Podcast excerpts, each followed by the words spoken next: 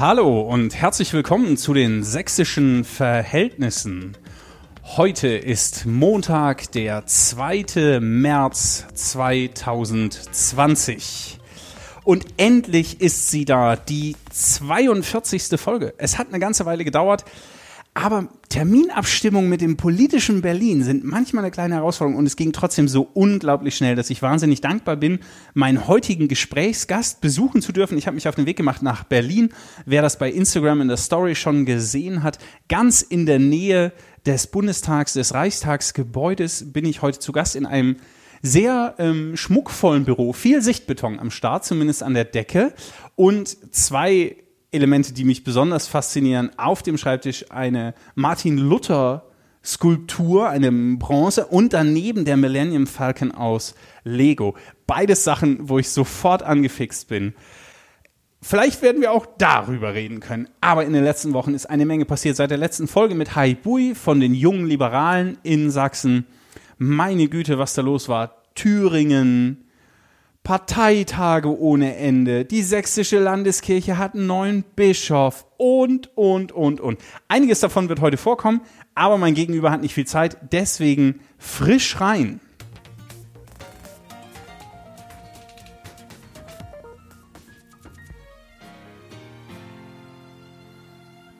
Dinge, die Sie noch nicht über Marco Wanderwitz gewusst haben. Er ist 1975 in Karl-Marx-Stadt geboren.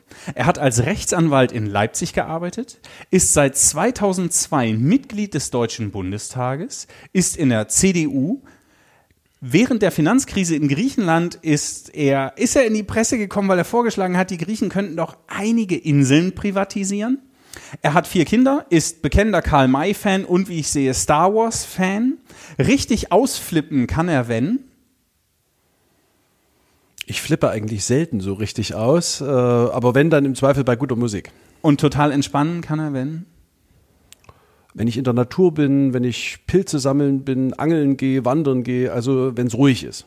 Diese Stimme gehört zu dem Mann, den ich in der 42. Folge der sächsischen Verhältnisse begrüßen darf, Marco Wanderwitz. Herzlich willkommen. Grüße Sie, hallo. Wie geht's? Ja, ich kann mich nicht beklagen. Ähm, Familie ist gesund, äh, gibt viel zu arbeiten, aber macht Spaß. Macht Laune? Ja. ja, ist gut. Der Podcast heißt Sächsische Verhältnisse. Wie verstehen Sie diesen Begriff?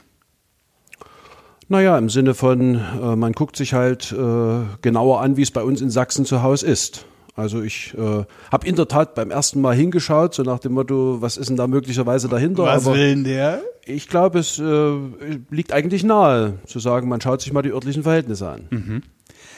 Sie sind der Bundesbeauftragte für die neuen Länder oder umgangssprachlich Bild-Zeitungsheadline der Ostbeauftragte. Was ist denn genau Ihr Job? Also zunächst mal mag ich die offizielle Bezeichnung deutlich mehr, ähm, nämlich Beauftragter für die neuen Bundesländer, ähm, weil ich auch irgendwie mit Ostdeutschland nichts anfangen kann. Mhm. Ähm, wenn man mich fragt, äh, wer bist denn du, wo gehörst denn du hin, da würde mir vieles einfallen, Sachse, Erzgebirger, Deutscher, Europäer, aber auf die Idee, mich als Ostdeutsch zu bezeichnen, würde ich wahrscheinlich nicht kommen. Ähm, aber, aber geografisch sind die neun Bundesländer doch im Osten Deutschlands gelegen, oder? Also ja, aber ich sag mal, wir sind auch irgendwie Südchina als Sachsen. Äh, unser Partnerland ist Baden-Württemberg. Ähm, ich, ich finde irgendwie so Norddeutsch oder auch die, die, die Westdeutschen, also die klassisch Westdeutschen da in NRW, die leben das irgendwie seit längerer Zeit. Bei mir wirkt das Ostdeutsch irgendwie aufgesetzt. Okay. ich, also ich habe mich damit nie anfreunden können. Okay. Aber man muss ja nicht unbedingt äh, jeden Titel äh, mögen. Äh, der Beauftragte für die neuen Bundesländer äh, ist ein Regierungsbeauftragter äh, und hat vor allen Dingen die Aufgabe, sozusagen in dem täglichen Regierungshandeln in der Politik sowas wie der Anwalt von Anliegen der neuen Bundesländer der Menschen, die dort leben, zu sein. Mhm. Und da geht es eben um so Themen wie wirtschaftlicher Aufholprozess, Strukturwandel, ähm, Demografie, wir sind ja äh, leider äh, älter äh, als die alten Länder es sind. Ähm, da geht es aber natürlich auch äh, um solche Themen wie äh, bürgerschaftliches Engagement, Demokratie, politische Bildung, also ein ganz breites Spektrum von Themen, wo ich sozusagen durch die Brille der neuen Bundesländer drauf schaue. Okay. Und mit diesem Fokus versuchen Sie dann hier im politischen Berlin Entscheidungen zu begleiten, zu beraten, zu beeinflussen? Also wie kann ich mir das vorstellen? Sie haben ja, im, im, wenn ich das richtig verstanden habe, kein eigenes Ressort und auch keinen eigenen Haushalt. sondern es kommt ein bisschen darauf an, dass Herr Wanderwitz sozusagen Klinken putzen geht und klopfen geht und sagt, bitte vergesst die neuen Länder nicht. Genau. Also wir haben zwar einen kleinen eigenen Haushalt, aus dem wir zum Beispiel jetzt dieses Jahr äh, unser Jubiläum äh, 30 Jahre deutsche Einheit feiern, letztes Jahr 30 Jahre friedliche Revolution. Ich kann so, ich sag mal, im Mikrobereich äh, die eine oder andere Initiative ein Stück weit unterstützen. Äh, aber im Großen und Ganzen ist es eine Querschnittsaufgabe. Und ähm, in der Tat äh, ist die Aufgabe sozusagen immer äh, hinzuschauen, äh, so wie es beispielsweise äh, auch den Bürokratie-TÜV bei Gesetzgebung gibt oder wie wir jetzt neuerdings auch äh, stark hinschauen, wie alle unsere Entscheidungen so unter dem Gesichtspunkt Digitalisierung äh, sich auswirken. Äh, so ist auch die Aufgabe des Beauftragten für die neuen Länder eben bei sozialpolitischen Themen, bei wirtschaftspolitischen Themen äh, und bei vielen anderen mehr äh, hinzuschauen, was macht das in den neuen Bundesländern. Okay. Jetzt ähm, sind Sie seit 2002 im Deutschen Bundestag. 18 Jahre. Meine Güte. Welche Verbindung haben Sie denn in die neuen Länder? Ich war mal ziemlich jung, als ich hierher gekommen bin. In der Tat, ich war mal der siebtjüngste im Bundestag. Ähm, bin damals gemeinsam mit äh, Michael Kretschmer, unserem Ministerpräsidenten, das erste Mal gewählt worden 2002. Wir waren damals so ein bisschen, ja, wie man, wenn man jung ist, die jungen Wilden, genau. Ähm, wenn man so lang dabei ist, äh, erwirbt man sich natürlich äh, ein gewisses Netzwerk. Also sprich, äh, ich habe über die Jahre einerseits viele Kolleginnen und Kollegen kommen und gehen sehen, viele Themen kommen und gehen sehen.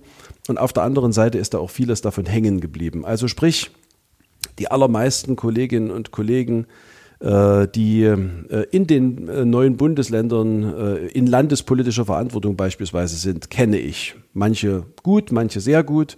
Und das bezieht sich auch nicht nur auf die CDU, das Netzwerk, sondern geht auch darüber hinaus. Ähm, ich glaube, ich kann die Verhältnisse, die Bedingungen vor Ort ziemlich gut einschätzen und insofern war das sicherlich auch einer der Beweggründe, warum dieses Amt mir dann eingetragen worden ist. Sie haben ja auch noch einen Wahlkreis. Also Sie sind ja auch gewählter Bundestagsabgeordneter. Insofern gibt es da ja auch ein Büro und dann sind Sie auch regelmäßig vor Ort und machen dann das, was man da halt so macht, ne? Kaffee trinken und Grillen anbieten und solche Sachen, oder? So Veranstaltungen im Wahlbezirk. Also in der Tat ist es so, äh, dass ja die allermeisten Regierungsmitglieder äh, auch Bundestagsabgeordnete sind. Es ist eher die Ausnahme, dass es nicht so ist. Ähm, ich habe in der Tat vier Wahlkreisbüros, was damit zu tun hat, dass mein Wahlkreis äh, ein bisschen atypisch zugeschnitten über drei Landkreise geht. Ich habe also ein Stück vom Landkreis Mittelsachsen, ein Stück vom Landkreis Zwickau und ein Stück vom Erzgebirgskreis. Meine Güte und habe in Rochlitz, in Burgstedt, in meiner Heimatstadt Hohenstein-Ernstau und in Stolberg ein Wahlkreisbüro. Da haben fleißige alles Mitarbeiter. Städte. Ja, stimmt. Das, in Burgstedt war ich jetzt erst am Wochenende. Okay, ja. Schön. Da hocken fleißige Mitarbeiterinnen und Mitarbeiter und ich selbst auch ab und an. Habe letzte Woche erst äh, beispielsweise in Hohenstein und in äh, Rochlitz Bürgersprechstunde gemacht. Da ging es um Schlachthof, oder? Habe ich gelesen. War das das? Unter anderem ging es auch um das Thema, dass uns nun der letzte Schlachthof abhanden gekommen ist und dass erfreulicherweise unheimlich viele Leute angefangen von Fleischern über ähm, Leute, die an regionalen äh, Wirtschaftskreisläufen Interesse haben, sagen, können wir da nicht gemeinsam mit der Politik was tun? Ähm, es ist äh, immer eine Herausforderung, in seinem Wahlkreis immer Bescheid zu wissen. Dafür ist notwendig, mit so viel wie möglich Leuten zu reden. Die Bundeswahlkreise sind ziemlich groß. Die sind ungefähr so groß äh, wie vier Landtagswahlkreise. Also sprich, ähm, da hat man gut zu tun aber es äh, macht äh, unheimlich viel Spaß und man kriegt eine Themenbreite, die man hier in Berlin nicht hat, weil hier in Berlin sind wir alle Fachpolitiker. Der eine kümmert sich um Gesundheit, die andere um Bau, wieder einer um Landwirtschaft und im Wahlkreis musst du im Zweifel alles können. Ähm, das ist äh, unheimlich spannend. Okay. Und jetzt sind Sie der Fachpolitiker zuständig für die neuen Länder. Ähm, was, was qualifiziert Sie denn Ihrer Meinung nach Selbstaussage besonders dazu. Also sie kommen aus Sachsen, geboren im Erzgebirge oder im, im Tor des Erzgebirges, sind Jurist und Bundespolitiker und Mensch und Vater und Ehemann und so weiter und so weiter. Aber wenn, wenn, wenn Sie es mal spitz auf Knopf bringen, was qualifiziert Sie besonders für dieses Amt? Naja, ich gehöre ja auch einer gewissen Generation von Politikern an, äh, nämlich der Generation, die nicht aktiv in politischer Verantwortung die Zeit der friedlichen Revolution und die ersten Jahre der Einheit gestaltet hat, sondern wir sind im Grunde genommen sowas wie die zweite, vielleicht sogar schon die zweieinhalbste Generation. Und ähm, mein Amtsvorgänger Christian Hirte gehörte auch zu dieser Generation. Das hat ja da ein bisschen andere Gründe, warum er das Amt jetzt nicht mehr innehat, obwohl er in der Amtsführung äh, vieles so gemacht hat, dass ich gar nicht so viel anders machen will. Aber ich glaube schon, äh, dass diese Übergabe des Staffelstabs, die ja auch bei uns in Sachsen beispielsweise äh, durch einen jungen Ministerpräsidenten, jungen stellvertretenden Ministerpräsidenten, jetzt äh, äh, einen weiteren stellvertretenden Ministerpräsidenten, der auch dieser Generation angehört. Da verändert sich gerade was, ja. Da ist einiges im Fluss, mhm. ähm, aber auch viele jüngere äh, Staatsminister, die Landtagsfraktionen haben sich verjüngt. Also ich glaube schon, äh, dass wir jetzt äh, so die, die, die Phase des Aufbaus ein Stück weit zumindest Teil abgeschlossen haben und ähm, jetzt eben die nächste Generation in der Politik dran ist. Und insofern ist es auch konsequent, äh, auch dieses Amt äh, sozusagen einem dieser Jüngeren in die Hände zu geben. Mhm. Wie sind denn die ersten Tage und Wochen gelaufen? Wie immer, wenn man noch dazu äh, außer der Reihe so ein Amt wechselt, ziemlich stressig. Äh, erfreulicherweise haben sich unter anderem unheimlich viele Journalistinnen und Journalisten interessiert, was toll ist, weil mhm. äh, wenn die neuen Länder Aufmerksamkeit bekommen, ähm, wenn man es in die Tagesschau und ist eigentlich ein geiler Einstieg, dergleichen ne? schafft, ist das schön, weil man kann seine Themen setzen. Ähm, aber äh, ein Amtswechsel ist immer damit verbunden, sich in Themen einzuarbeiten. Ich lese derzeit unheimlich viel Briefe, die mir geschrieben werden, Mails, mhm. die mir geschrieben werden, Akten, die mir mein Büro hinlegt. Ich wickle mich, das ist jetzt weitestgehend abgeschlossen, sozusagen als Baupolitiker im Innenministerium ab, im Sinne von, ich hatte ja da einen Schreibtisch, da lagen viele angearbeitete Projekte, die habe ich jetzt meinem äh, Nachfolger aus Thüringen, Volkmar Vogel, der viele Jahre schon in der Baupolitik tätig ist und deswegen äh, nicht bei Null anfängt, sondern faktisch bei 99 von 100, aber sowas wie eine geordnete Amtsübergabe. Mhm.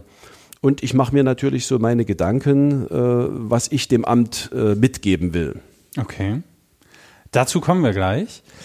Vorher noch die Frage, wenn, auch wenn Sie den Begriff des Ostdeutschen möglicherweise oder Ostdeutschlands nicht so mögen, was unterscheidet denn Ihrer Meinung nach die Ostdeutschen von den Westdeutschen? Wenn jetzt auch die Kategorie nicht so geil ist, aber in, äh, im, im, im Volksmund und im gemeinen Gespräch gibt es schon Menschen, die sagen, ich bin Ossi oder ich bin Wessi oder ich komme aus dem Osten, ich komme aus dem Westen. Und dann gibt es da so Mischformen. Ne? Ähm, was, was unterscheidet denn die Menschen in groben Schnitzern? Also ich glaube, da könnten wir eine Stunde drüber sprechen. Das habe ich doch befürchtet, deswegen sage ich ja ganz grob. Insofern will ich es mal äh, vielleicht ganz kurz an einigen wenigen Beispielen, was so meine Wahrnehmung ist, ein Stück weit illustrieren.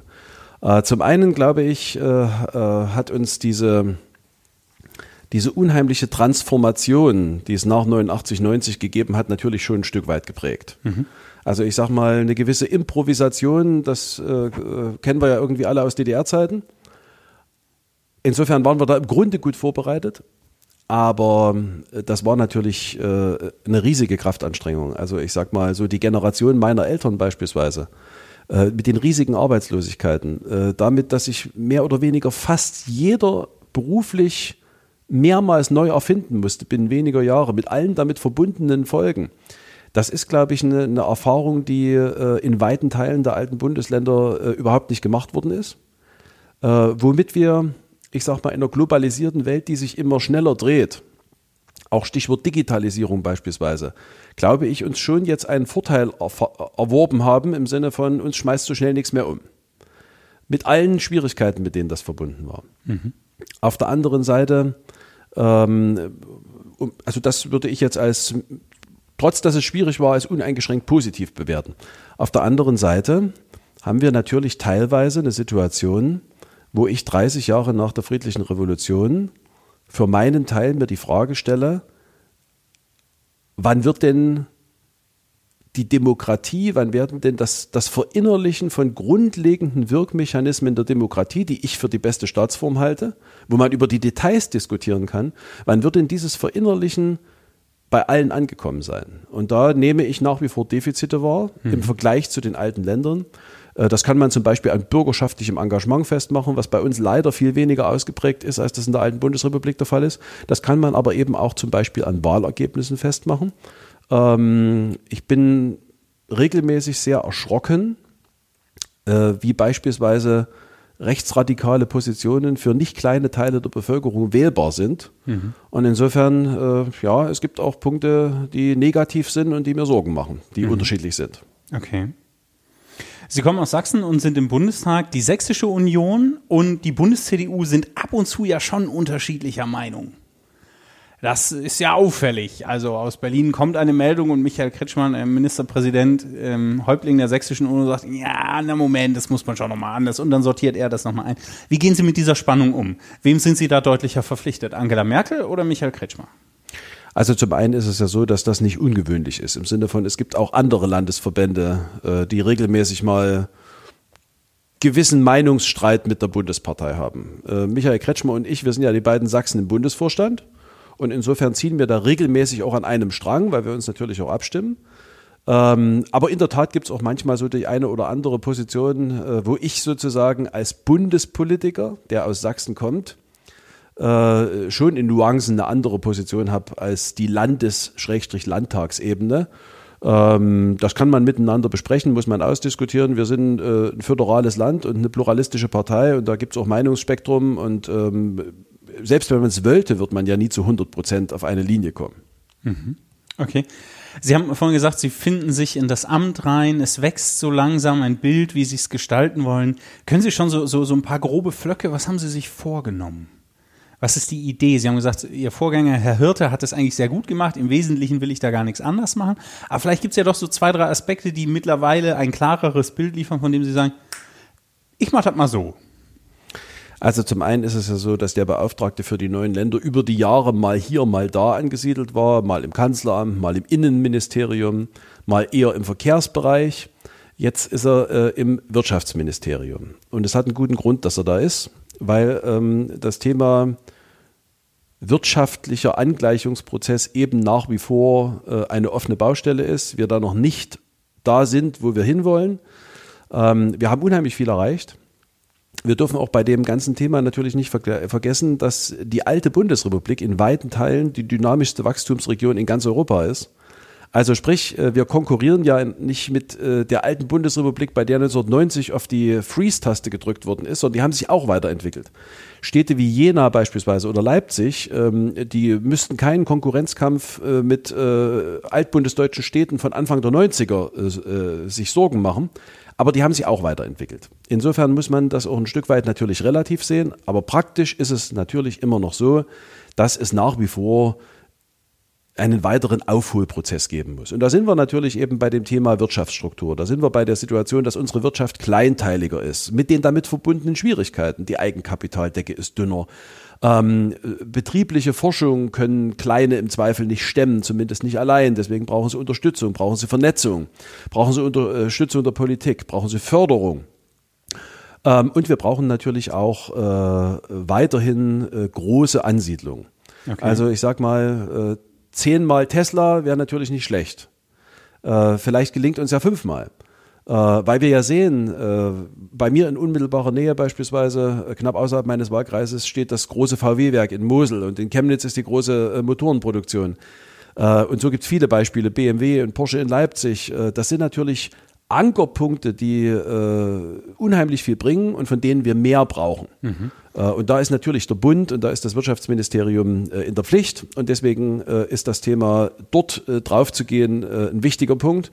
es geht aber auch um solche Themen wie Daseinsvorsorge im ländlichen Raum. Es geht um solche Themen wie Demografie.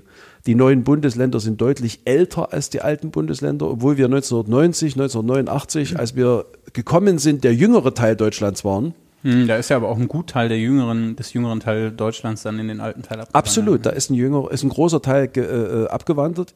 Ich glaube, selbst wenn wir uns da anstrengen, das Gros davon wird nicht hm. wiederkommen, weil die haben äh, ein Leben in Baden-Württemberg oder Niedersachsen angefangen.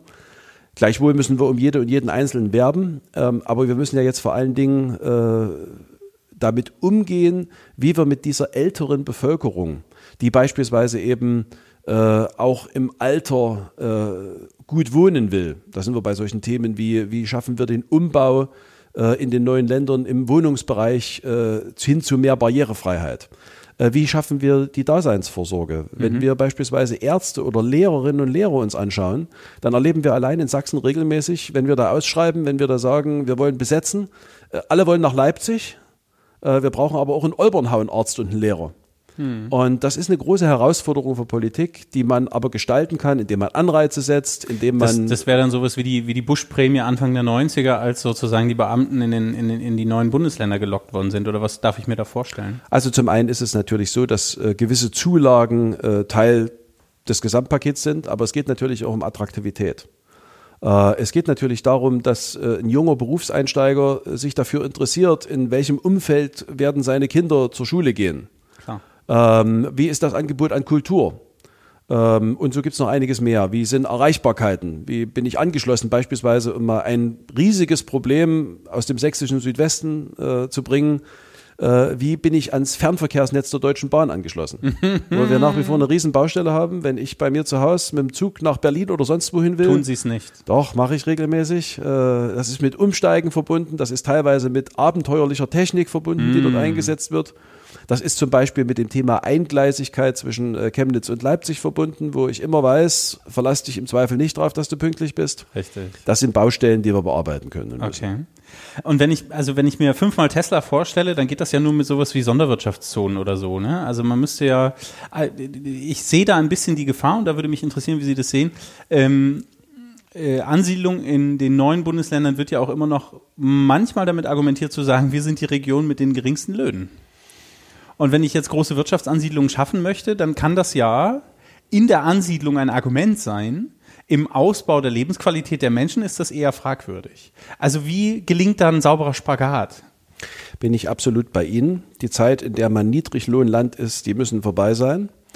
Ähm, das können wir im Zweifel auch nicht gewinnen. Äh, wenn wir mit äh, Polen, wenn wir mit Bulgarien konkurrieren, die werden im Zweifel da immer äh, noch ein bisschen billiger sein.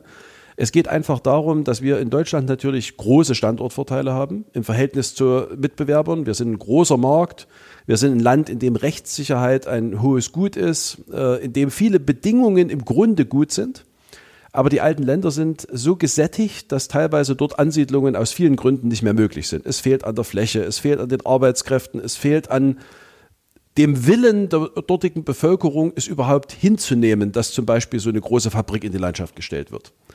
Ähm, das alles, glaube ich, äh, ist eine Chance.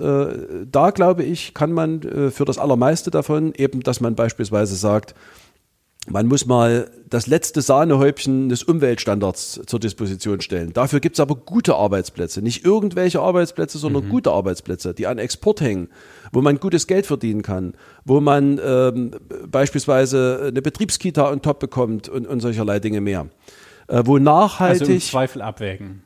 Genau, also okay. ich sage mal, der Begriff Sonderwirtschaftszone, der gefällt mir nicht so ganz, äh, aber ich denke in dieselbe Richtung. Mhm. Ich denke aber eben nicht an Sozialstandards äh, und niedrige Löhne, sondern ich denke an verkürzte Planungsverfahren, an mal eben schnell hingestellte Infrastruktur, was im Grunde genommen in Deutschland nicht mehr möglich ist, weil du 20 Jahre brauchst, äh, fünf Kilometer Autobahn zu bauen. Mhm. Das müssen wir aufbrechen und äh, dann glaube ich, äh, können wir nochmal einen Neuaufschlag in den neuen Ländern machen, der auch unmittelbar dann bei den Leuten in der Lebensqualität ankommt, weil Gute Arbeit ist nun mal ein ganz wichtiger Anker im Leben von Menschen. Und Platz haben wir ja eine Menge in der Oberlausitz zum Beispiel. Mit den Fachkräften wird es ein bisschen schwierig, aber Fläche ist ja erstmal da. Ja, Fläche haben wir reichlich. Ähm, wir haben auch nach wie vor eine gute Fachkräftebasis. Und wenn wir jetzt beispielsweise in die Lausitz schauen und uns da angucken, den Strukturwandel, der sich im Zuge des Kohleausstiegs äh, äh realisiert, ja. Äh, dann war ja auch immer unsere gemeinsame Einschätzung äh, sowohl der sächsischen als auch der brandenburgischen als auch der sachsen-anhaltinischen Ebene äh, über alle Koalitionen hinweg, dass wir gesagt haben, äh, wir halten den Ausstieg für richtig und wichtig, aber erst müssen wir den Strukturwandel gestalten. Mhm. Und Strukturwandel heißt eben, dass wir den Menschen, die derzeit in der Braunkohle sind, und das sind ja nicht nur die, die unmittelbar in der Kohlegewinnung sind, dass wir denen äh, und ihren Familien und ihren jüngeren Generationen äh, langfristige Perspektiven in ihrer Heimat geben. Okay. Letzte Frage zu dem Themenbereich und dann gehen wir einen Schritt weiter. Ähm, wenn Ihnen der Begriff des Ostdeutschen nicht so gefällt, und es gab ja mal die Überlegung zu sagen, naja, irgendwann könnte sich ja auch der Beauftragte für die neuen Länder erledigt haben, wenn wir so eine Angleichung von Ost und West haben. Was halten Sie von der Hypothese, dass sich das tatsächlich in einer halben Generation erledigt haben könnte, wir aber dann das Problem zwischen Stadt und Land haben? Das ist äh, auch meine These, ich teile die absolut. Ähm, die Frage wird sein, wann ist der Punkt erreicht? Im Sinne von ganz viele der Aufgaben, äh, die jetzt äh, die meinen sind, betreffen im Grunde auch Teile der alten Länder, sind aber in der Ausprägung in, in den neuen mhm. Ländern ausgeprägter. Ähm, das eigentliche Thema ist strukturstark, strukturschwach und das ist im Regelfalle Stadt-Land. Es gibt ja. Ausnahmen, also ich sage mal, im Ruhrgebiet gibt es so ein paar Städte, die mehrere gescheiterte Strukturwandel nicht gut durchlebt haben. Die sind alles andere als boomende Großstädte. Und im Südwesten gibt es äh, ganze Landstriche, Landkreise im Umfeld äh, von Stuttgart und dergleichen, äh, die boomen als Metropolregion. Aber in der Tat, im Großen und Ganzen äh, ist das ein Stadt-Land-Konflikt. Okay. Danke für die erste Runde. Wir gehen einen Schritt weiter. Thüringen war in den letzten Wochen in aller Munde. Am Mittwoch könnte es soweit sein, dass möglicherweise ein neuer Ministerpräsident in Thüringen gewählt wird. Ähm, die CDU in Thüringen und auch in Hamburg jetzt bei der Bürgerschaftswahl hat erheblich federn lassen müssen. Jetzt gerade läuft das Stolpern um den Vorsitz. Also Annegret Kamm-Karrenbauer hat erklärt, sie würde abgeben. Am 25.04. soll neu gewählt werden. Steckt die CDU in einer Krise? Na, zumindest würde ich sagen, äh, hatten wir schon bessere Zeiten. Und ähm, wenn der nächste Kanzlerkandidat, die nächste Kanzlerkandidatin auch der nächste Bundeskanzler, die nächste Bundeskanzlerin sein soll, dann müssen wir uns besser aufstellen, als uns das in den letzten Monaten gelungen ist. Okay. Äh, und das ist eine ziemliche Aufgabe, weil wir sind ja äh, Volkspartei mit dem Anspruch, dass äh, wir in Wahlen Ergebnisse über 30 Prozent erreichen können. Und das ist natürlich ein Politikkonzept. Das ist ein Politikkonzept, was insgesamt gerade eben derzeit nicht so die hohe Konjunktur hat. Ähm, es gibt Länder mittlerweile, Belgien, Holland, ähm, die haben, ähm, also die skandinavischen Länder, die haben ein Parteienspektrum, da kommt kaum noch eine Partei über 10 Prozent, äh, mit dem Ergebnis, dass manche dieser Länder dann jahrelang keine Regierung haben. Wir treten an, um zu sagen, wir wollen um mal bei den klassischen Wurzeln der Union zu bleiben, das konservative, das liberale, das soziale Element in einer Partei zusammenbinden, den großen Wurf sozusagen anbieten. Und der ist natürlich ein bisschen schwieriger, als wenn ich Klientelpartei bin und irgendwie für 5% der Bevölkerung 100% dessen, was die für wichtig erachten, abbilden mhm. muss. Das, das ist ein interessanter äh, Bereich. Ähm, die SPD stolpert und strauchelt ja auch vor sich hin, bedauerlicherweise sowohl auf Bund als auch auf Landesebene, wenn ich jetzt auf Sachsen schaue. Wobei jetzt in der neuen Koalition, das wird schon alles ganz fein. Aber ähm, mich würde interessieren, was ist denn der Kern der CDU? Was ist denn das Konservative der Christdemokraten? Naja, die, äh, die, kon die konservative Wurzel ist natürlich eine der Wurzeln der Partei. Der eigentliche Kern, das eigentliche Grundfundament der äh, CDU, wie auch der CSU, ist natürlich, dass wir Politik vom christlichen Menschenbild her machen, von der Gottesebenbildlichkeit des Menschen ähm, und das dann eben verwurzeln über dieses Fundament hinaus. Nun kann man äh, mit den zehn Geboten unterm Arm keine Tagespolitik machen. Deswegen gibt es zum Beispiel ein Grundsatzprogramm, in dem wir das dann transformieren. Das machen wir gerade neu. Das ist die eigentliche große Herausforderung. Wir reden ja derzeit unheimlich viel über Köpfe, das ist auch nicht unwichtig. Aber eigentlich geht es um Inhalte. Aber es geht um Inhalte. Und unser letztes Grundsatzprogramm ist 13 Jahre alt. Na dann. Und dementsprechend äh, ist da mit Digitalisierung zum Beispiel nicht so viel. Und deswegen sind wir seit 2018 jetzt in diesem Grundsatzprogrammprozess. Äh, haben wir angefangen mit einer Fragetour an unsere Mitglieder und an mhm. die Leute äh, sind jetzt im Antwortsegment und wollen dann auf dem regulären Bundesparteitag äh, im Dezember dieses neue Grundsatzprogramm beschließen, sozusagen die Verortung äh, der CDU im neuen Jahrzehnt. Kann man da irgendwo mal reingucken in diesen Prozess? Da kann man reingucken, ja. Ähm, da haben die letzten Parteitage und auch der Bundesvorstand hier und da Wegmarken beschlossen, okay. äh, die öffentlich sind, die natürlich für unsere Mitglieder sozusagen noch ein Stück öffentlicher sind äh, als darüber hinaus. Aber wir sind da durchaus Mitmachpartei und ähm, es bringt ja nichts, da im äh, Hinterzimmer äh, irgendwas äh, zu entwerfen, macht aber auch keiner. Äh, es wird jetzt beispielsweise äh, im Rahmen dieser äh, äh, Antworttour sozusagen des Generalsekretärs wieder viele Veranstaltungen geben, äh, wo wir das Ganze auch öffentlich diskutieren wollen, weil wir haben ja den Anspruch der 30 plus und dementsprechend wollen wir natürlich einen Muss Wurf es auch machen, in die Fläche. der vielen Menschen okay. gefällt.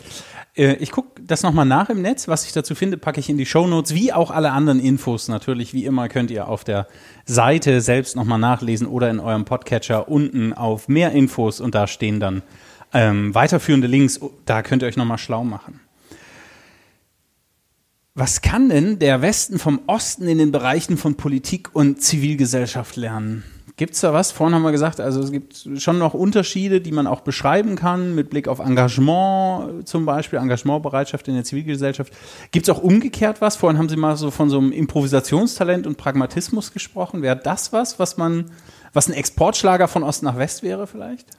Ach ja, ich glaube in gewisser Weise schon. Äh, das ist auch was, was wir als äh, Politikerinnen und Politiker aus den neuen Ländern, glaube ich, regelmäßig einbringen, äh, dass man durchaus eher mal bereit ist, so die eingetretenen Pfade zu verlassen und mal ums Eck zu denken.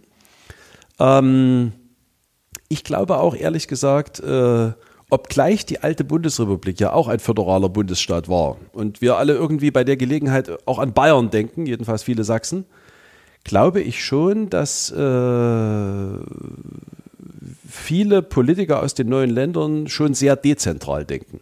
Mhm.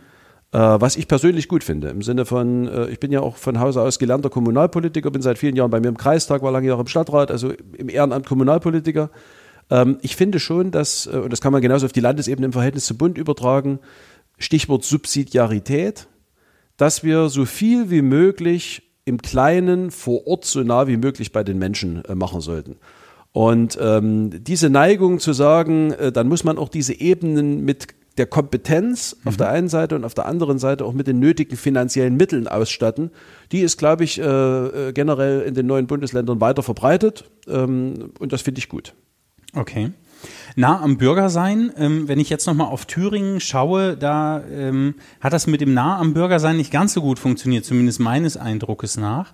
Äh, da war vor allen Dingen im Rahmen der Wahl und dann um den ganzen Eklat, um den äh, äh, kurzzeitigen Ministerpräsidenten Kemmerich. Dazu packe ich auch nochmal was in die Shownotes. Das müssen wir jetzt nicht alles rekapitulieren. Das ist mehr als genug beschrieben und besprochen worden. Da ging es ganz oft im Verhalten der, der Thüringer CDU um den sogenannten Unvereinbarkeitsbeschluss der Union. Der, wenn ich es richtig verstanden habe, eine, eine politische Zusammenarbeit mit der AfD auf der einen Seite und der Linken auf der anderen Seite ausschließt. Was halten Sie von diesem Unvereinbarkeitsbeschluss? Also ich habe den Beschluss als Delegierter von Bundesparteitagen selbst mehrfach beschlossen. Wir haben ihn auch im Bundesvorstand, wo ich Mitglied bin, jüngst erst wieder erneuert. Ich halte den für richtig, weil wir aus guten Gründen als Volkspartei der Mitte sagen, äh, wir wollen uns zu den politischen Rändern nach links wie rechts äh, abgrenzen, äh, aus unterschiedlichen Gründen. Mhm. Neben dem Metagrund sozusagen, dass irgendwo es eben diese Ränder gibt. Ähm, das macht es natürlich unheimlich schwer, wenn man ein Thüringer Wahlergebnis hat. äh, will sagen, äh, die Ränder äh, mehr Stimmen haben als die Parteien der Mitte. Nun muss man dazu sagen, wir haben ja auch in Sachsen und Brandenburg äh, im selben Atemzug Landtagswahlen gehabt, waren nicht mhm. auf demselben Tag, aber ziemlich dicht beieinander. Und wir haben ja in Sachsen und Brandenburg äh, deutlich anderes Wahlergebnis. Insofern. Zumindest mit Blick auf die Partei Die Linke. Genau.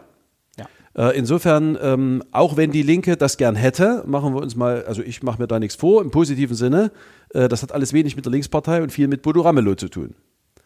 Ähm, Aber müsste man da nicht in dem Fall sagen, der ist doch anders augenscheinlich. Also nach allem, was, wenn ich mal, wenn ich mit grobem Holz hacke, würde ich sagen, Bodo Ramelow ist ein super Sozialdemokrat. Das würde ich genauso einschätzen. Und es ist total unproblematisch, mit dem zusammenzuarbeiten. Und wenn er sein Regiment im Griff hat, kann doch nicht viel passieren. Ja, aber das mit dem Regiment ist halt das Problem. Aha. Im Sinne von, ähm, wenn man sich einfach mal das Personal dieser Landtagsfraktion und dieser Landespartei anguckt, die nun mal die ihn tragende Fraktion ist, dann sind da schwierige Leute dabei schwierige Leute aus der Vergangenheit, hm. im Sinne von Leute mit einer schwierigen Vergangenheit. Also Sie spielen auf SED-Vergangenheit, ich spiele da auf, so Ich spiele da auf Täterschaft im System Diktatur DDR an. Okay.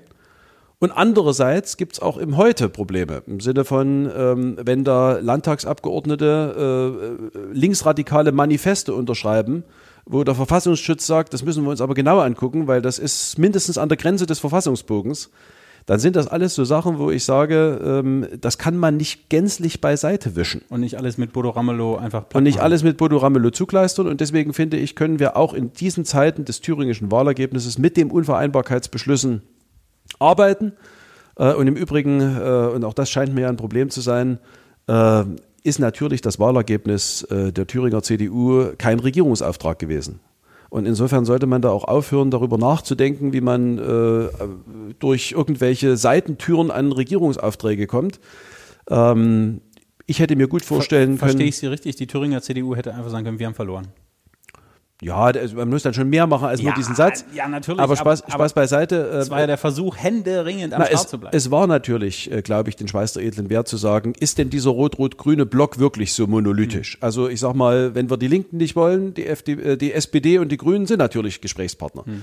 Die haben sich nur aber eben zusammengetan. Ähm, äh, damit ist klar, ähm, selbst wenn die CDU mit der FDP zusammenlegt, hat man deutlich weniger als die. Da kann man in so einer, so einer schwierigen Stellung natürlich mal das Thema Technokratenregierung äh, an den Start bringen. Das hätte ich persönlich für die beste Lösung gehalten, will ich ganz offen sagen.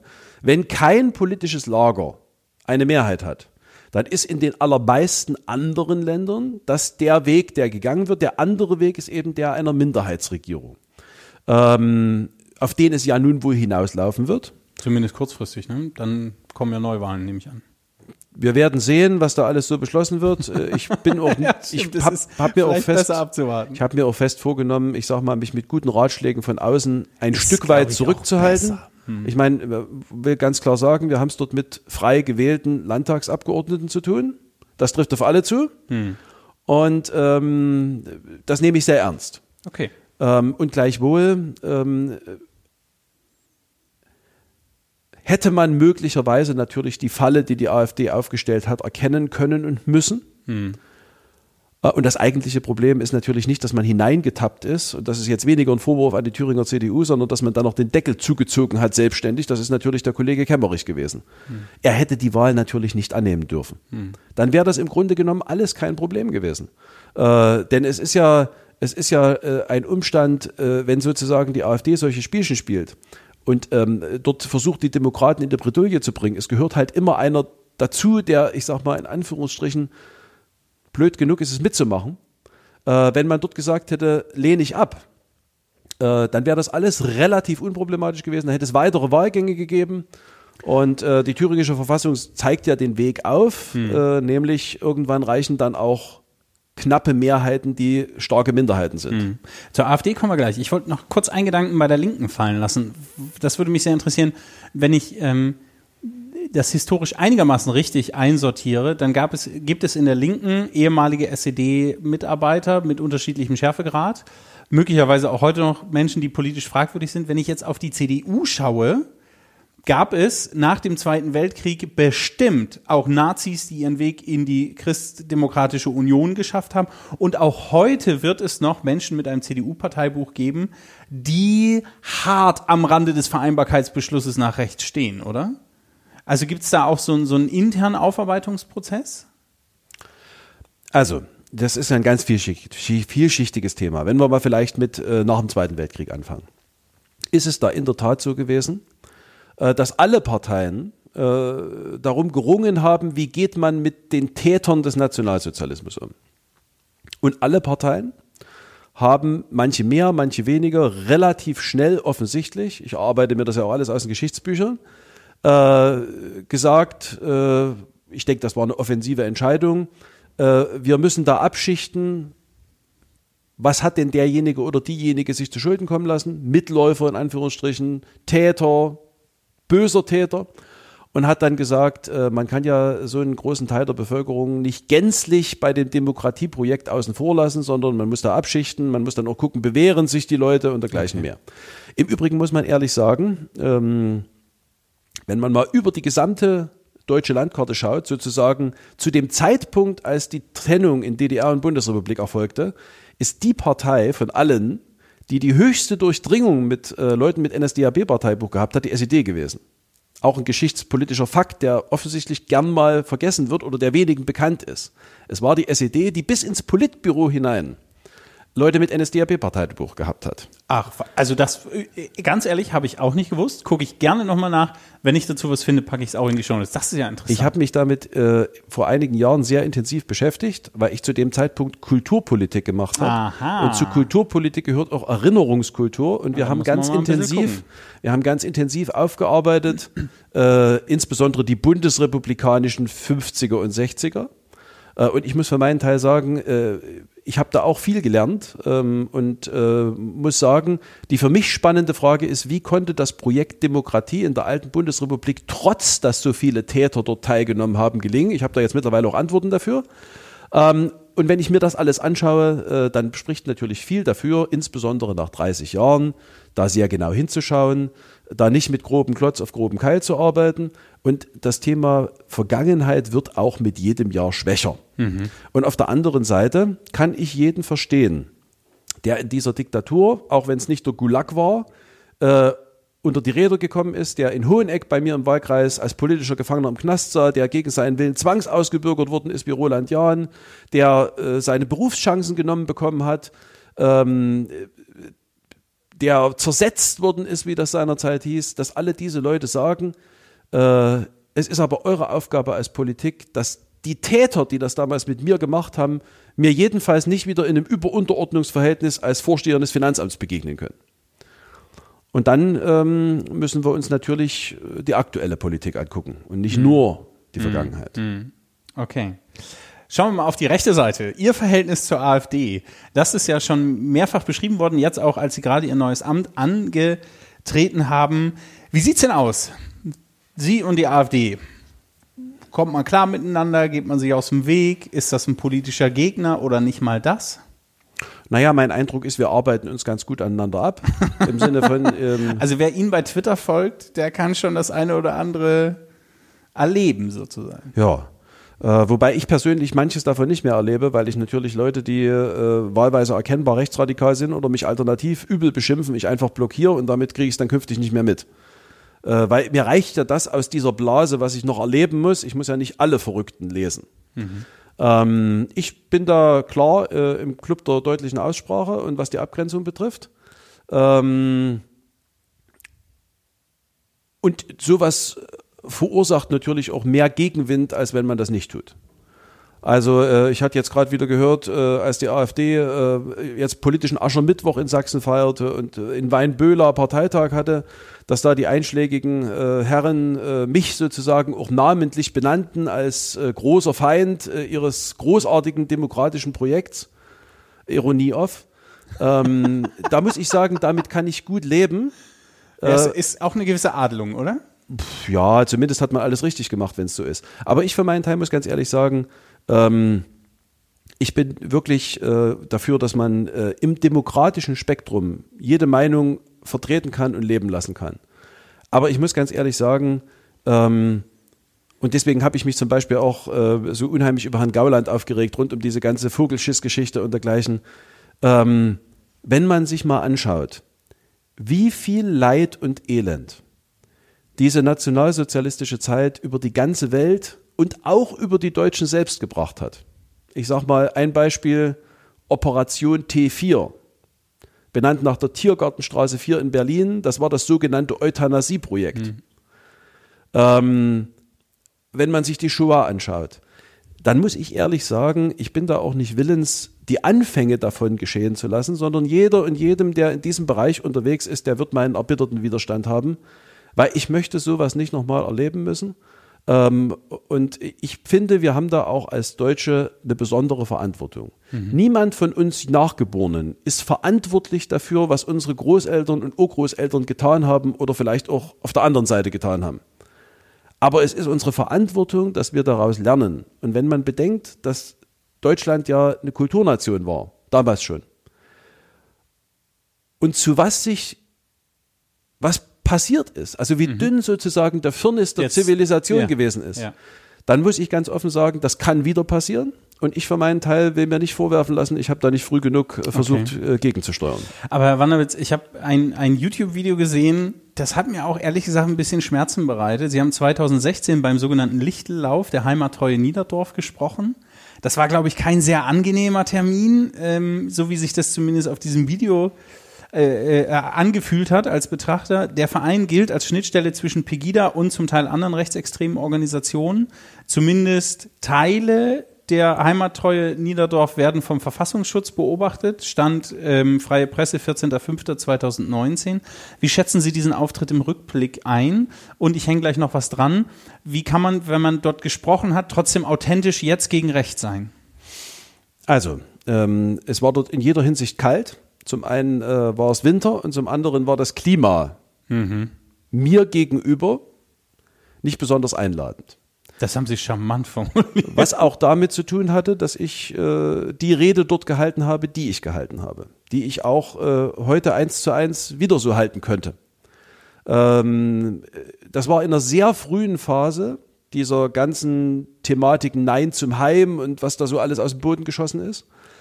Äh, Niederdorf ist ein kleines erzgebirgisches Dorf, in dem es ein ehemaliges Landratsamt gab, in dem eine große Flüchtlingsunterkunft untergebracht worden ist. Sprich, das Thema Flüchtlinge ist in diesem kleinen Dorf deutlich größer aufgepoppt als äh, beispielsweise in der Nachbarstadt Stolberg, äh, die deutlich größer ist und eben dieses Heim nicht hat. Und da war sozusagen, ich sage jetzt mal, das ganze Dorf auf dem Bein.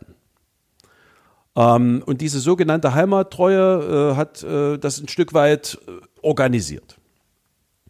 Ähm, und deswegen war mein Anspruch, äh, mit diesem ganzen Dorf auf den Beinen dort das Gespräch zu suchen. Und ich habe da manche Dinge gesagt, die niemand hören wollte. Und ich habe manche Dinge gesagt, die vielleicht den einen oder die andere doch zum Nachdenken gebracht haben.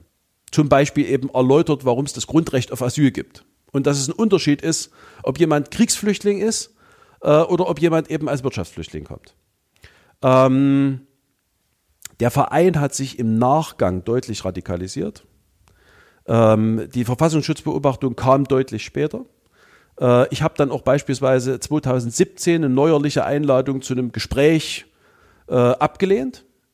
Ähm, aber ich glaube immer noch, dass es richtig war, in dieser frühen Phase zu sagen, ich schreibe da nicht gleich alle ab, weil Herr Witte, was der örtliche Vereinsvorsitzende ist, eine schwarz-weiß-rote Mütze trägt die ich persönlich äh, eher nicht tragen würde, selbst wenn mir das äh, geschmackvolle Farbkombinationen scheinen, weil ich ja weiß, was der Hintergrund ist.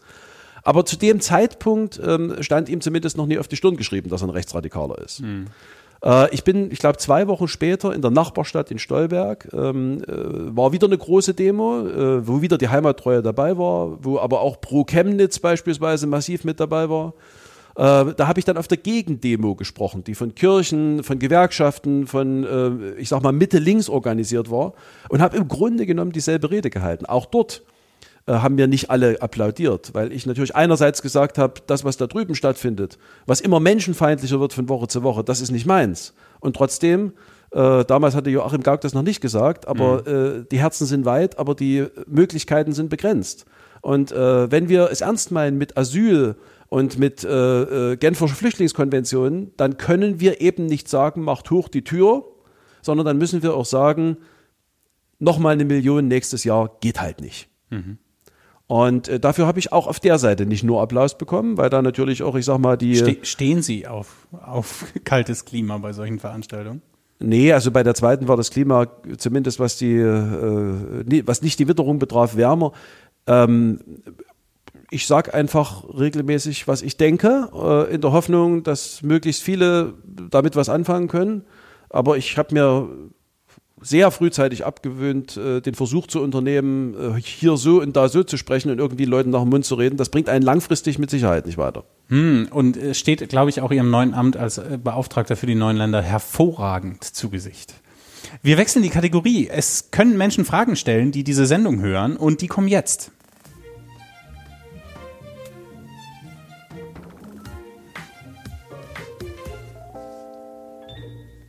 Volksfragen. Also Menschen haben bei Twitter, Instagram, Facebook und so haben geschrieben, als ich angekündigt habe, dass ich mit ihnen reden darf. Und jetzt kommt Folgendes. Donna Camilla fragt, meine Frage wäre, wie er die Vereine und Initiativen, die sich für Demokratie und gegen Rechts engagieren, unterstützen wird. Das wollen vorausgesetzt. Es geht konkret um das Bereitstellen ausreichender finanzieller Mittel da und darum, äh, diese wichtige Arbeit nicht weiter zu erschweren. Wir haben vorhin schon mal über Zivilgesellschaft gesprochen in den neuen Bundesländern. Gibt es da eine Idee? Also das ist ein ganz wichtiges Thema. Wo ich auch offen sagen will, äh, dass da meine Partei, die CDU Sachsen, viele Jahre, ich will es mal freundlich formulieren, etwas gefremdelt hat. Will aber gleichwohl dazu sagen, dass äh, natürlich äh, man hinschauen muss, im Sinne von, es ist richtig, dass man nicht mit Linksradikalen Rechtsradikale bekämpft, äh, sondern dass das aus der Mitte der Gesellschaft herausgetragene Initiativen sein müssen. Das sind sie im Regelfalle. Äh, das ist ein Landesthema, das ist ein Bundesthema. Wir im Bund machen äh, im Bereich äh, sowohl meines alten Hauses, des Bundesinnenministeriums, Bundeszentrale für politische Bildung ist eine unserer nachgeordneten Einrichtungen, die jetzt im Übrigen einen, eine Außenstelle in Cottbus errichten wird, also in die neuen Länder auch geht. auch um das Thema neue Länder stärker aufzugreifen. es ist viel im Bereich von Kollegin Giffey, im Bereich Familie, Senioren, Frauen und Jugend angelegt. Ähm, wir haben da in den letzten Jahren keine Mittelkürzungen, sondern Mittelaufwüchse und ähm, müssen diesen Weg weitergehen. Und wir haben jetzt ganz neu, auch ein tolles Thema, finde ich, äh, die äh, Engagement- und Ehrenamtsstiftung des Bundes, die ihren Sitz in Neustrelitz, in den neuen Bundesländern in der Fläche haben wird.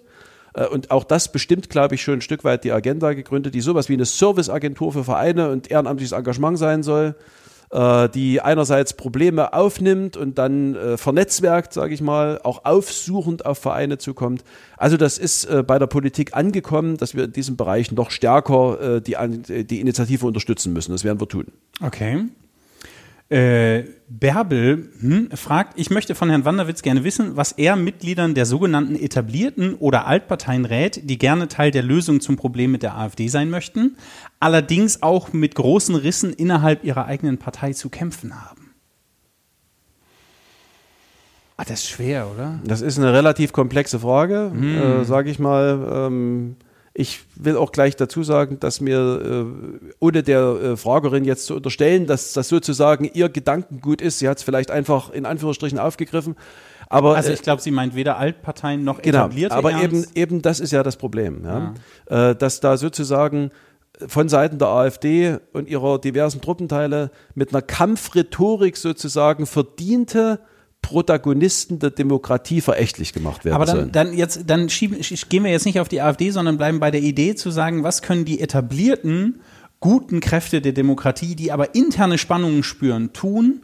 Also wie können wir diese internen Spannungen bearbeiten? Na, zum einen ist es halt so, dass äh, wir, äh, ich sage jetzt mal, auf die, die da nicht ideologisch gefestigt sind, sowohl innerhalb der AfD als auch innerhalb ihrer Wählerschaft insbesondere, äh, zugehen müssen versuchen, das Gespräch äh, zu suchen und äh, sie sozusagen aus der Umklammerung zu befreien. Und auf der anderen Seite sind äh, die demokratischen Parteien gut beraten, natürlich ihre innere Hygiene zu betreiben. Ähm, ich bin ja Kreisvorsitzender in Zwickau beispielsweise meiner Partei, im Landkreis Zwickau. Ich habe jetzt äh, aktuell den zweiten Part, das zweite Parteiausschlussverfahren in diesem Bereich laufen. Äh, der eine äh, ist dem Ausschluss dann im Verfahren zuvorgekommen, dass er noch ausgetreten ist. Äh, das war so ein Fall, äh, ich sag mal, immer so eine gewisse Nähe zu Pegida und mhm. gleichen. Äh, und dann eben, als Heiko Maas, ich glaube 2016 oder 2017 in Zwickau war, sich mit Rechtsradikalen gemeinsam auf den Markt gestellt und Volksverräter gerufen. Und da wird eine Linie gezogen und dann geht's los. Und da sage ich ganz offen, wer einem, einem Bundesminister der SPD Volksverräter zuruft, der kann nicht Mitglied der CDU sein. Und ich bin dankbar, dass er raus ist und hätte auf der anderen Seite auch durchaus gern mal das Verfahren bis zum Ende geführt, mhm. um das sozusagen von unserem Parteigericht mal schriftlich zu haben. Mhm. Weil bisher ist das sozusagen meine Meinung gewesen, die meines Kreisvorstands. Das sind ja immer solche Parteiausschlussverfahren, da bist du ja immer ein Stück weit auf hoher See, ähm, weil wir natürlich auch Meinungsfreiheit, Meinungsvielfalt haben, aber wir müssen darauf achten, dass wir nicht irgendwie abkippen. Ich habe da jetzt keine Sorge, sage ich ganz offen. Weder für die CDU insgesamt noch für den sächsischen Landesverband, aber es gibt schon immer mal wieder den einen oder die andere, wo man sagt, das, was du da denkst, da müssen wir noch mal drüber reden. Okay. Wir geben Gas und machen weiter. Äh, Philipp vom Eule-Magazin fragt, was will die Bundesregierung gegen den Medienschwund im Osten und für Medienvielfalt auch in der Fläche übernehmen? Ausweitung des Rundfunks, Rundfunkbeitrags auf die Presse zum Beispiel? Ich habe ja in meinem politischen Leben unter anderem auch mal Medienpolitik gemacht. Insofern. Äh, Kulturpolitik, äh, Baupolitik, Medienpolitik, meine Güte. Na, Kultur und Medien gehört immer so zusammen. Ah. Äh, weil mit Medien der Bund ja relativ weniger zu tun hat als die Länder. Ja. Ähm, das ich sag mal, unser Hauptthema für Medienpolitik auf Bundesebene äh, ist äh, die Deutsche Welle, unser Auslandsrundfunk, der Mitglied der ARD ist. Habe da mal ein paar Jahre im Rundfunkrat gesessen und äh, sozusagen mit beaufsichtigt. Ähm, es ist zunächst erstmal ein unheimlich wichtiges Thema. Im Sinne von, ähm, die Freie Presse hat beispielsweise jetzt als letzte sächsische Tageszeitung neulich den Berliner Korrespondenten abgebaut. Mhm. Und äh, greift jetzt auf DPA und Co. zurück. Mhm. Ähm, Damit werden die Flaschenhälse mehr. Genau. Ja. Und ähm, wir wissen ja auch, ich sage jetzt mal, äh, dass permanent sinkende Auflagenzahlen äh, der Kampf sind, der gekämpft wird. Ähm, und ich will an der Stelle ganz deutlich sagen, Qualitätsjournalismus, also redaktionell verantworteter Journalismus, ob das nun öffentlich-rechtlicher ist, ob das private sind, ob das Print ist, ob das, ähm, ich sag mal, Initiativen sind, das ist natürlich sowas wie äh, Geburtshelfer und permanenter Pate der Demokratie. Wenn es die nicht mehr gibt, wenn sozusagen der Stammtisch und Facebook die Oberhoheit übernommen haben, dann wird es kritisch für die Demokratie. Das kann man in Ländern, wo wir nicht so eine breite Medienlandschaft haben, schon besichtigen. Mhm. Und deswegen äh, ist das ein Thema, was wir uns anschauen. Äh, ich kann für meinen Teil dem Thema äh, Beitragsgelder für Print nicht so richtig was abgewinnen. Was auch damit zu tun hat, dass die Printlandschaft schon nach wie vor relativ viel breiter ist als die öffentlich-rechtliche. Ähm, auf der anderen Seite gibt es jetzt schon Fördermodelle. Mhm. Im Freistaat Bayern beispielsweise findet eine Förderung des privaten Rundfunks statt, mhm. die wir zum Beispiel in Sachsen so in der Form noch nicht haben. äh, nicht aus Beitragsgeldern, sondern aus Steuermitteln. Weil eben der regionale private Rundfunk natürlich ein wichtiger Baustein von Meinungsvielfalt und Medienvielfalt ist. Okay. Zwei Fragen noch. Ähm, eine Frage von Michael. Äh, er hat in Idea Spektrum was gelesen, da haben sie ein Interview gegeben. Was fasziniert Sie an Israel? Wie sollte sich Deutschland bei israelpolitischen Fragen international verhalten? Und Sie gelten als Israel-Freund. Ach so, daher interessiert ihn die Frage. Was würden Sie sagen? Also die Frage nach der UN-Resolution, Fragen nach der Hauptstadt, solche Sachen. Das also, ist natürlich auch ein Riesenfass, ich weiß genau, schon. Ich mache es mal ganz kurz. Was mich an dem Land begeistert, sind zwei Dinge oder interessiert. Zum einen ähm, ist es, ähm, oder drei im Grunde genommen. Zum einen ist es natürlich das Thema, äh, wir sind dort ein Volk der Täter. Ähm, und ich für meinen Teil sage, die nachfolgenden Generationen sollten sich da herausgefordert sein, äh, ein Volk der Freunde zu werden. Dankenswerterweise laden uns die Israelis dazu regelmäßig ein, was ein Geschenk ist, was man gar nicht groß genug schätzen kann. Zum anderen sage ich mal, auch als Christ ist für mich äh, also ich sag mal, ähm, da am See Genezareth, äh, am Berg der Seligpreisung stehen zu können, was du ja als DDR-Bürger wahrscheinlich nie gekonnt hättest, das ist also das die, fasst einen an, oder? Das fasst einen an, genau. Und der dritte Punkt ist, äh, mal ganz nüchtern betrachtet, es ist die einzige Demokratie im Nahen Osten. Ähm, die wählen heute auch schon wieder. Die wählen heute auch, richtig. Äh, mal sehen, was diesmal rauskommt. Hm. Das ist eine Demokratie in der Krise, das muss man hm. auch klar sagen. Ähm, und das ist natürlich auch, ich sage ich jetzt mal, für uns die Demokratien Europas, in unserer unmittelbaren Nachbarschaft das ja ist, ist Israel natürlich auch deswegen ein Ankerpunkt, ein Lichtpunkt, denn wir haben natürlich ein Interesse daran, dass sich demokratische Gedanken ähm, äh, verbreiten. Und all das zusammen sorgt eben dafür, dass äh, ich immer schon äh, ein großes Interesse an Israel habe, auch ähm, Freunde dort gefunden habe, mit denen man sich regelmäßig mal austauscht. Ähm, und das, ja, jeder hat halt einen begrenzten Tag und mancher hat die zwei Länder auf der Agenda und bei mir gehört halt Israel dazu. Okay, letzte Frage bei den Volksfragen. Äh, Stefan fragt, in den Medien wird immer wieder auf den Mangel an ostdeutschen Führungskräften hingewiesen. Brauchen wir eine Ostquote? Also das Thema ist ein ganz wichtiges, äh, weil äh, Akzeptanz mit Repräsentanz zusammenhängt. Ähm, aber ich glaube, mit einer Quote werden wir es nicht schaffen, sondern einfach mit Entscheidungen, die von den Verantwortlichen getroffen werden. Ähm, weil die Quote im Grunde genommen schon das Problem hat, du kannst nicht sinnvoll definieren, wer fällt denn drunter. Ich habe letzte Woche äh, Mittwoch in Erfurt diskutiert zu dem Thema, da hat sich eine Frau gemeldet, hat gesagt, sie wohnt hier seit Anfang der 90er. Alles, was ihr Leben ausmacht, hat sie sich hier erarbeitet. Bin ich Ostdeutsch? Und eine meiner Mitdiskutanten sagte, nein, sie sind Westdeutsch. Mhm. Und das sind natürlich so Brüche, die nicht sinnvoll sind. Ähm, aber wir müssen in dem Bereich weiter vorankommen. Äh, in der Wirtschaft, äh, in, in führenden staatlichen Positionen, vor allen Dingen auch in den Bundesländern. Das ist viel, was auch vor Ort gemacht werden muss. Rainer Haseloff zum Beispiel ist da ganz aktiv in Sachsen-Anhalt. Mhm. Da geht es um Amtsgerichtspräsidenten, äh, da geht es um Finanzamtsvorsteher. Ähm, es gibt aber auch viele positive Beispiele. Also wenn man sich mal anschaut, zum Beispiel ähm, Carola Wille als Intendantin des MDR, die hat äh, eine unzweifelhafte Biografie der neuen Länder. Ähm, also auch da, es ist einiges geschafft, aber wir müssen da jetzt besser werden. Äh, es müssen mehr Köpfe aus den neuen Ländern sichtbar in, in Führungs- und Entscheidungsfunktionen sein. Zu dieser Frage haben Sie auch der Zeit ein tolles Interview gegeben. Ähm, das verlinke ich auch nochmal in den Show Notes. Und damit sind wir durch. Herr Wanderwitz, das war ein Ritt. Sie haben Ihren Nachfolgetermin geschliffen. Jetzt müssen Sie Gas geben. Ich danke sehr für die 42. Folge der Sächsischen Verhältnis. Was dürfen Sie heute noch tun? Gleichfalls, war sehr spannend. Vielen Dank. Ich gehe jetzt äh, zur äh, Vorstandssitzung unserer Bundestagsfraktion, die immer montags ist. Liebe Grüße und es tut mir leid. Alles gut. Und hinterher tagt dann äh, unsere sächsische CDU-Landesgruppe, die tagt auch immer Montagabend. Meine da Güte. gucken wir uns so die Sitzungswoche aus sächsischer Sicht an. Na, da bin ich gespannt. Das war die 42. Folge der sächsischen Verhältnisse. Liebe Leute da draußen, das war der neue Beauftragte für die neuen Länder, der Ostbeauftragte Marco Wanderwitz. Lasst einen Kommentar da, teilt die Folge, gebt mir einen Stern, ein Abo und Gedöns oder ein Eis. Wenn wir uns sehen, gebt mir einfach ein Eis aus. Das nehme ich auch. Habt herzlichen Dank und wir hören uns bald wieder. Das war's. Macht's gut. Tschüss. Dankeschön. Tschüss.